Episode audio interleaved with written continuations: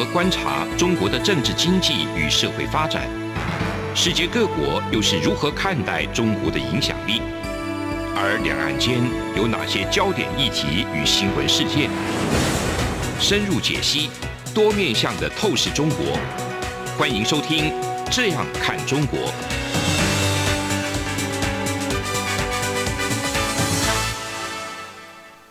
各位听众您好，我是主持人张振林。您现在收听的是中央广播电台《这样看中国》节目，张振林时间。今天我们节目要谈的一个主题是中国哈，最近不满立陶宛哈，这个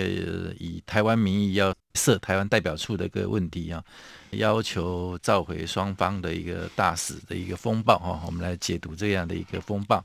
那另外，台湾总统这个蔡英文。那最近接受日本的《文艺春秋》的一个访问，也有讲到这个中国跟美日哈亚太印印太的那个区域安全的一个问题，有讲到说，其实日本、美国都在在给中国一个信号哈，要让中国未来做一些决策的时候要慎行哈，有这样的一个议题来做一个解读。好，那我们很高兴今天邀请到这个来宾徐永新徐老师，各位听众大家好。好，我们来跟徐老师来做一个访谈，来了解一下哈。就是说，其实我们先谈一下这个立陶宛的事件好了。这个事件其实背景大概可以这样做一个延续了，就是说，之前这个 COVID-19 的一个疫情这么严重哈，一刚开始爆发的时候呢，那台湾在这个因为口罩，国家对这个部分做的准备做得很好，是啊，当下那时候这个其实全世界各国很多国家都缺这个口罩。那台湾这边呢，就有透过一些那个关系哈，就捐给这个立陶宛十万个口罩这个议题啊。那也许当然了，两个国家的一个互动或来往也不是很单纯，就是捐一个口罩就可以有所谓的突飞猛进的一个发展或怎么样。但是这个也是起码是一个很重要的一个指标了哈。是，就是其实台湾跟立陶宛这边的一些互动。官方的一些合作等等，慢慢就已经搭上线，然后也有一些往来。那到这个今年的时候，那前几个月，台湾在这边其实因为疫苗的部分采购有比较不顺利啊，被这个一些政治因素了，那当然是中国的因素，有卡了一些疫苗的一些采购啊，就无疾而终。然后这个部分呢，那个阶段就是台湾的疫情一下子突然爆发开来，然后造成很多呃疫苗上。然后老百姓的一个需求的声量就比较高一点哈，是。在当台湾比较危急、比较需要疫苗的时候呢，那立陶宛反而有伸出对台湾伸出一个援手啊，就捐了两万剂的一个 AZ 疫苗给台湾啊，所以这一来一往啊，就觉得哎，好，大家礼尚往来。啊啊，事实上其实还不止于这样子啊，就是说后来到七月间的时候，那个。立陶宛的官方跟台湾的外交部这边同步啊，就有做一个宣布啊，就是说两边互设这个代表处。那立陶宛那边还是以台湾的名义哈来设设置他的一个代表处。好，所以这个部分就是因为这样的一个动作哈，感觉上当然就呃老共啊，就中国这边就已经觉得这个是踩到他们的。呃，红线或者是说他们无法忍受等等，啊，他们也经过这个大概不到一个月了哈，也十几二十天的一个背后怎么样去运作，现在还没有被掀开来啊。但是可以想见是，其实中国对立陶宛对这个事情设台湾代表处这个事情非常的不高兴，然后也去做了一些外交施压啦，或者说去做。威胁利诱啊，怎么？也许应该都有啊。还是说怎么威胁利用？我们现在还不知道实际的一个内容。那但是最终的一个结果，当然立陶宛没有退让啊，所以就造成说，那中国很不高兴，就采取所谓的外交报复的一个手段。那我就召回大使，然后也同时就就跟立陶宛讲，你也把你的大使调回去好了。哦，就是说一个。很像那个一个小孩子吵架，然后吵输了很赌气的一种跟他显哈，是那孩子气的一种那个方式来处理这个外交的一个事件哈，所以这个部分就感觉到，哎，到底这个外交风暴来讲的话哈，那也有很多人在讲这个未来会不会是立陶宛变成会不会是一个滩头堡，会不会未来就变成说可能是台湾跟欧盟其他。国家的一个互动的一个新模式会产生等等。那这个也是不是因为这样子的一个因素，你中国太过去坚持所谓的自己的一个中国的一个诠释，啊，不重视，不去这个尊重对方对所谓的一个中国的一个做法，那你这样的变成说我是老大，你要听我的一个条件之下，那你的外交战狼的那个狼性又跳起来，对这个本来是你的友邦啊，做一个这么强烈、激烈的一个手段来报复啊，那会不会产生让中国在国际上未来它的外交空间其实反而会是越来越小，乃至于让台湾可能会比较有机会趁这个机会去走进一个国际社会的一个可能性？这个部分红星帮我们来做一个解读。刚刚主持人其实您的铺陈已经把 把这个脉络跟部分的解答哈都已经有提示哈。那我再做一个补充说明了。OK，就是我们现在看到的这个立陶宛，我们用挺住了哈这样子的一个说法，那让这个未来台湾驻立陶宛的代表处哦可能可以成立的这个情况下，那我比较感到好奇的是中共的作为是什么？嗯，那我相信在这个中间，一定他们有中共有非常多的这个台面下的动作，对。啊，威逼利诱或者小以大义，动之以情，威之以利，嗯，任何的状所有的可能动用的，他都应该都都使尽了，嗯哼，所以最后都没办法的时候，他弄了一个。召回大使，哎，召回大使，这个召回大使的确很耐人寻味。嗯，那我讲这个耐人寻味呢，我先把这个现在的镜头往回拉。好，就是在一九七一年联合国的这个中国代表权席位之争的时候，嗯哼，那个时候我记得老蒋他们是用了所谓的汉贼不两立的政策，是。就是有你没有我，有我没有你的这种。这种叫做 zero sum 哦，零和的这个赛局，嗯哼，但是呢，这个建构在所谓的一中的概念，嗯，也就是还是维持一种所谓的国共内战的一个形态，对，所以谁代表中国？哎，对对对，他们真的都是一个中国，然后谁是合法正统的政府，嗯。的这个概念下，不管是谁进谁退，最后一定都是只有一个中国会代表，然后在全世界。另外一个就会退，嗯，这个是在当时候这种国共内战的局势，甚至于到这个冷战结束的前后，嗯，都还是维持的这样子的一个态势。是，那今天中共面临到的，反而不是这种局面，嗯，已经不是二三十年前，甚至于更早之前的这种这种零和零和赛局，嗯，而是面临到一个全新的局面是。我台湾并不是跟你在争一个正统或一个中国，嗯、完全完全不是这样。对，而是他只是希望能够利用这个台湾本身对于全球的一个贡献，嗯，然后能够达成双边关系。嗯，当然未来能不能形成一个建交，或者是这个都是后话。嗯，但至少在这个阶段里面，台湾显然已经变成一个全球的。能见度从去年的这个口罩外交也好，对啊，那一直到这个对于国际社会的贡献，嗯，甚至于到最近的这个冬奥，嗯，台湾得是一句话打响了整个全球。那当然搭配我们选手的优异的表现，嗯，所以让全球都看到台湾的这种状态的时候，反而都开始去寻找为什么会变成是 Chinese 台北。嗯，那这个在澳洲新闻媒体就已经讲得非常清楚，在全球地图上找不到的，哎，神神秘夺牌队伍，哎，的确是讲得非常传神。对，如果你讲台湾的话，事实上是全球都会认识的，都会知道，即便它现在不是一个国家，嗯，可是它全球都会知道这个地理名称嘛，哎，至少都会知道。嗯，如果光讲一个 Chinese 台北。就会发生你在哪里？嗯，在地图上真的找不到的。嗯嗯啊，是因为这样，所以这一次中共只是弄了一个软软的召回大使。嗯，嗯，这对他来讲其实已经是很难看。可是他他知道更难看的是，他不能因为这样而意气用事，说：“哎，我直接跟交。”对，因为这个断交完全没有立场，也没有理由。对，我说没有立场跟没有理由，是因为刚刚前面已经先铺陈了，就是因为他们有一中。席位之争，嗯，一中的这个正统的代表权之争，嗯，所以互相之间有这样子的一个立场，嗯，可是今天对上的是全新的一个台湾，嗯哼，所以台湾并没有要去争所谓的一中，我不跟你争啊，对，完全没有，而且没有资格，我必须先说，台湾根本没有资格去争一中，理由只有一个，嗯，因为争一中的只有。中国国民党跟中国共产党，嗯、这样讲的够明白了。嗯、那台湾本身没有这个资格去争所谓的“一中”这样子的一个概念，嗯、所以台湾只是想要想要促成双边关系做交流，嗯、对于国际社会有所贡献。嗯、那但是中共的一个看法并非如此，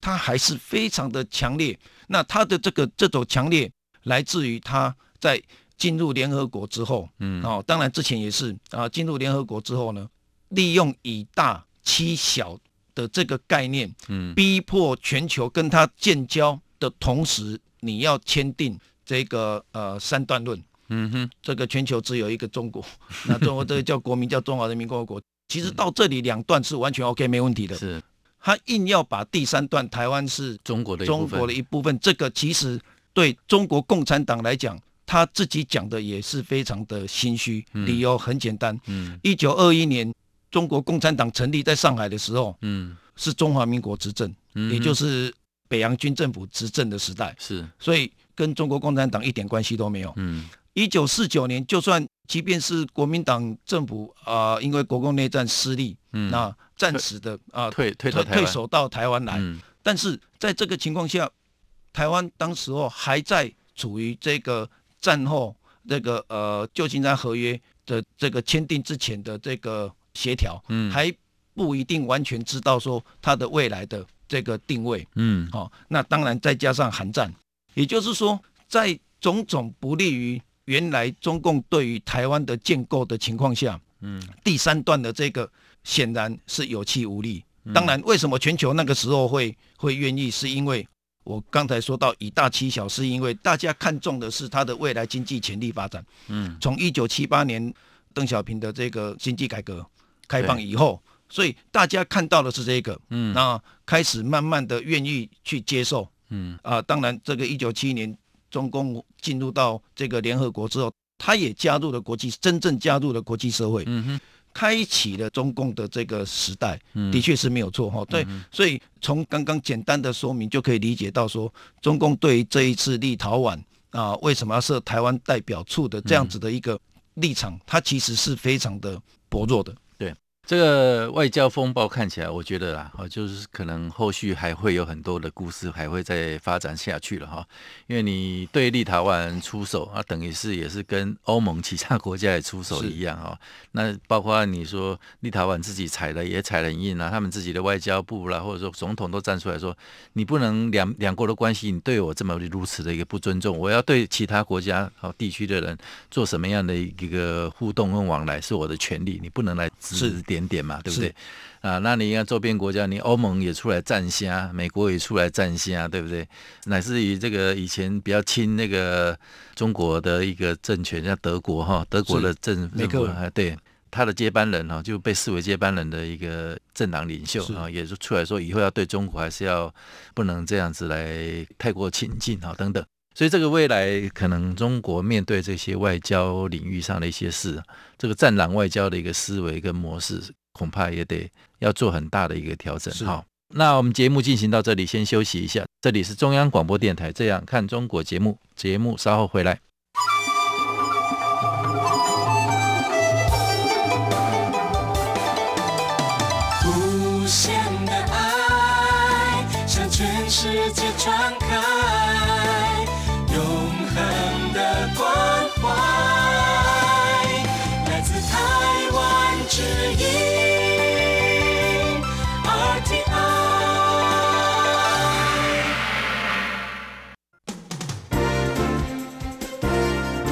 从两岸、国际、历史文化与财经等角度透视中国的《这样看中国》节目，每周一到周五晚间九点三十分到十点在中央广播电台播出。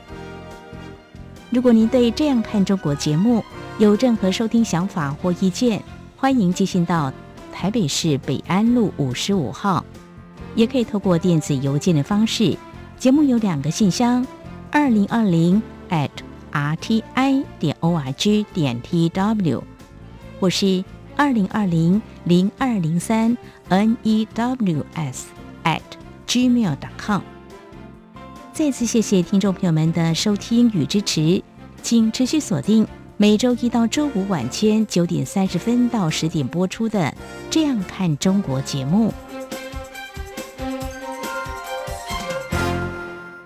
各位听众您好，我是主持人张振林。您现在收听的是中央广播电台《这样看中国》节目，张振林时间。好，我们这个阶段要继续跟徐荣新徐老师来探讨一下哈，就是说一些国际的一个局势，那跟中国、美日、印太的一个战略啦、区域和平的一个问题，乃至于台海的一个最重要的一个因素哈。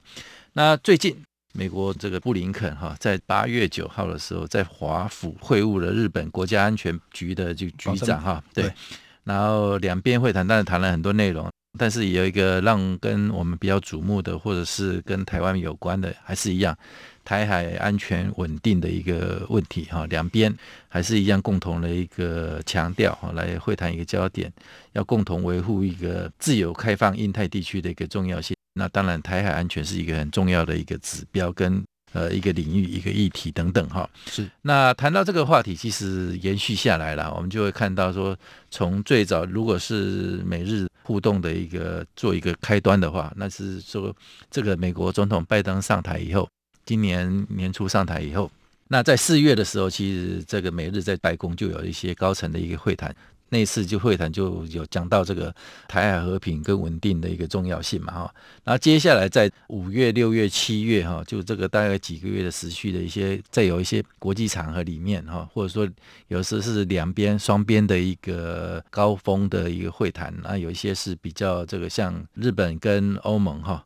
都有一些相关的联合声明，那 G7 公报等等。都是延续类似的一个讲法，就是说这个台海安全的一个重要性跟稳定，那等于是整个先进国家来讲，或一些区域国家跟组织哈，都有对这个台海问题特别的去强调跟重申这个它的重要性，变成台海问题是一个很重要的一个指标，所以这个问题变成说。到底我们台湾的一个角度跟思维又会是怎么样的一个态度哦？那刚好最近日本的一个媒体叫《文艺春秋》啊，他们也有访问到台湾的蔡英文总统。那蔡英文总统其实就特别解读这样的一个国际上对台海问题的一个关切啊，他就特别讲到说，其实台湾海峡的一个和平跟稳定哦，其实不止攸关台湾的一个利益而已。他也相信这个为自由的开放的一个印太区域的各国哈，其实台湾也可以扮演一个很重要的一个关键角色。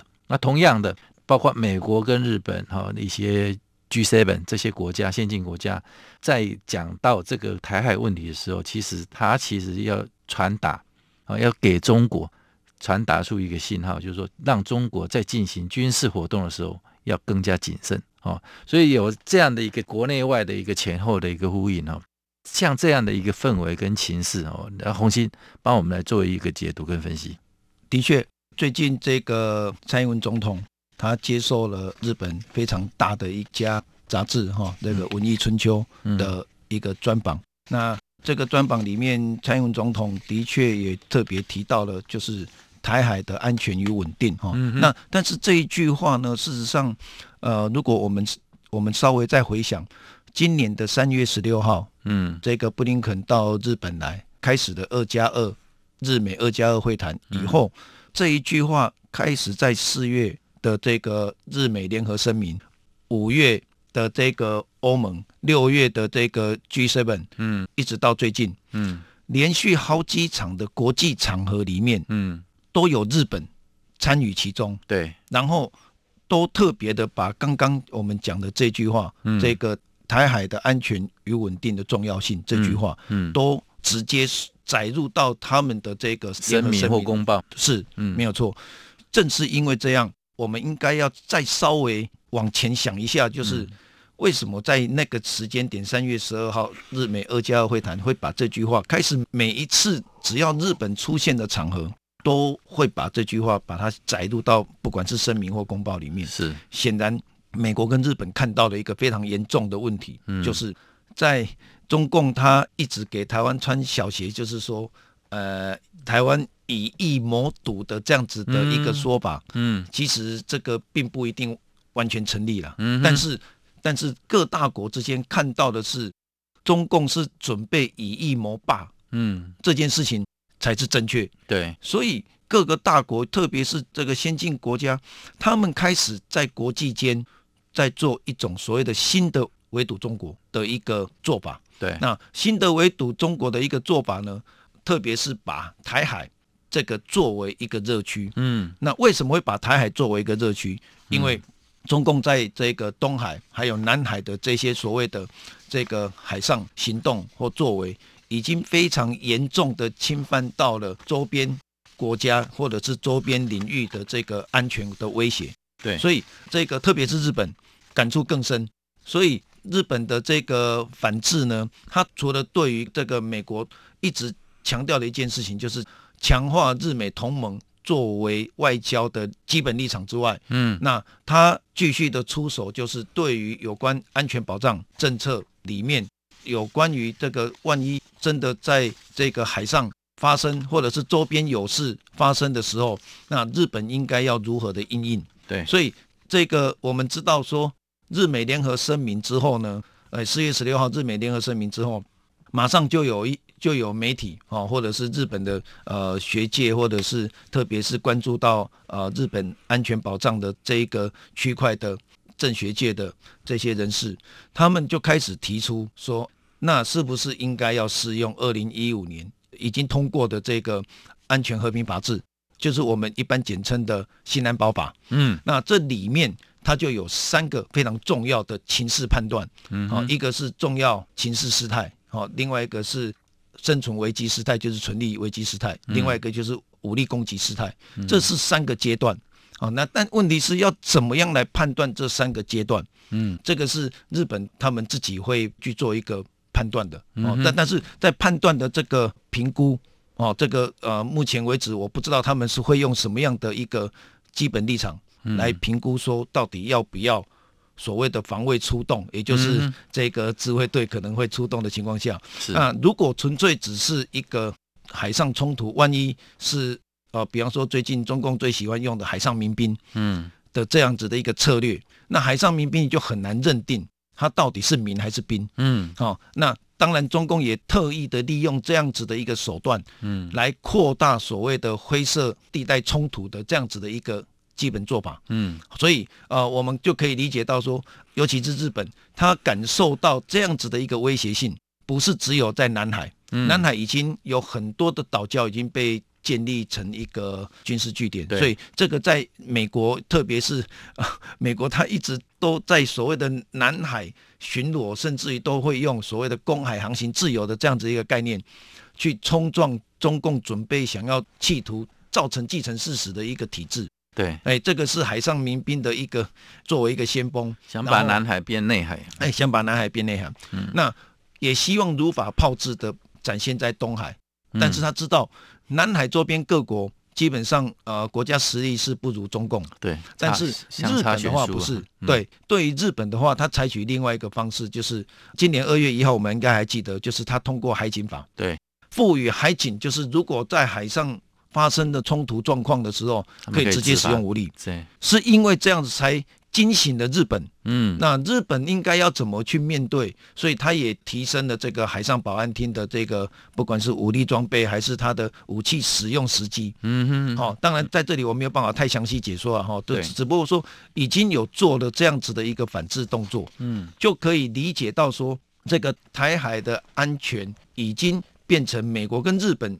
甚至于欧盟。非常关注的一个重要的焦点，那特别是在所谓的东亚第一岛链的这个，以前是这样讲，就冷战时代叫做反共防卫线，嗯，那现在好像也变成第一岛链新反共防卫线的一个一个成型，嗯，哦，那那这个新反共防卫线的成型，我们可以知道，就是印太地区的这个结构慢慢的开始充实，嗯，啊，本来一开始我们只知道有四个国家，印度、澳洲、日本跟美国。但是它的内容内涵可能不是那么的清楚。嗯，但是现在慢慢的，因为对于要反制中国的这些呃所谓的这个侵略威胁的这个作为，嗯，所以印太地区的这样子的一个做法呢，慢慢的显现成型。嗯，哦，所以我们就可以知道说，蔡英文总统在接受采访的时候呢，他特别提到台湾海峡。对台湾海峡的这个稳定与安全是非常重要的。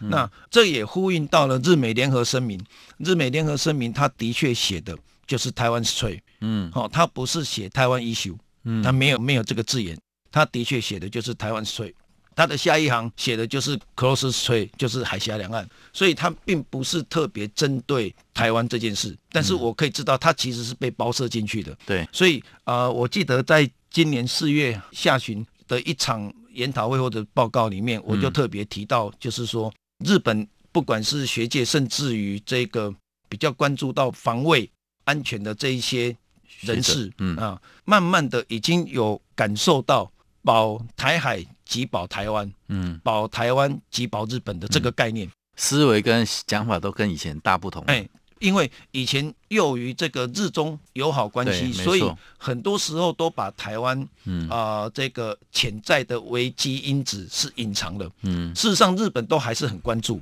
并不是没有，只是说他们没有那么的显性。嗯，那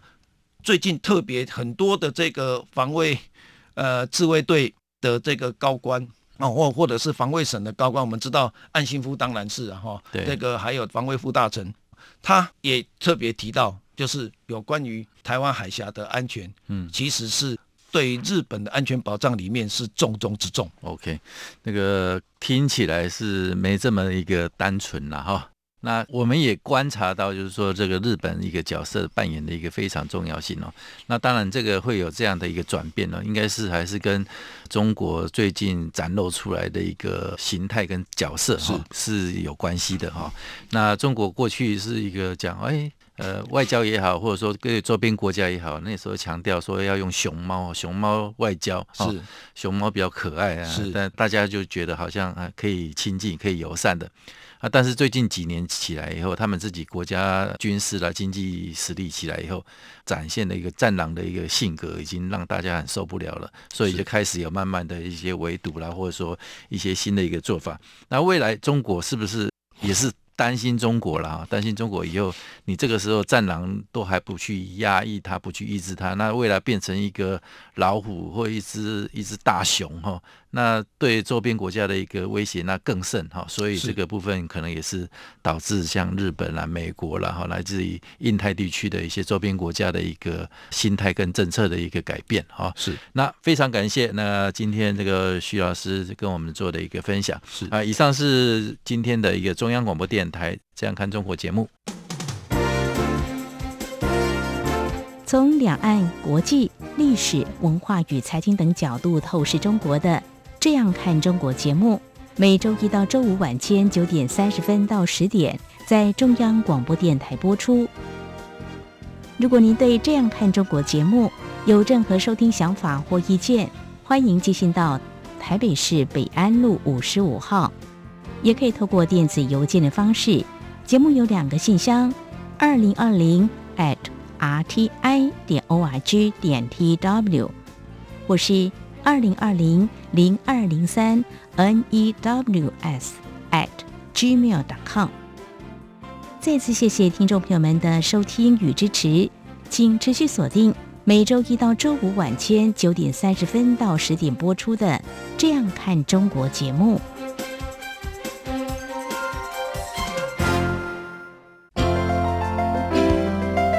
有人形容二零二零年是台湾的 Parkes 元年，使用手机可随时随地收听的形式，滋养了听觉，丰富了视野。而你也加入了 Parkes 的行列了吗？央广新闻部制播的众多精彩节目，陆续在各大 Parkes 平台上架，包括《早安台湾》、《两岸 ING》、《这样看中国》、张振霖时间、蔡明芳时间，还有《这样看香港》、舍之岂能藏乎？想跟你聊聊天，以及港式大排档节目，通通随点随听。欢迎透过 SoundOn 声浪平台搜寻央广节目名称，就可以收听到精彩的央广新闻节目。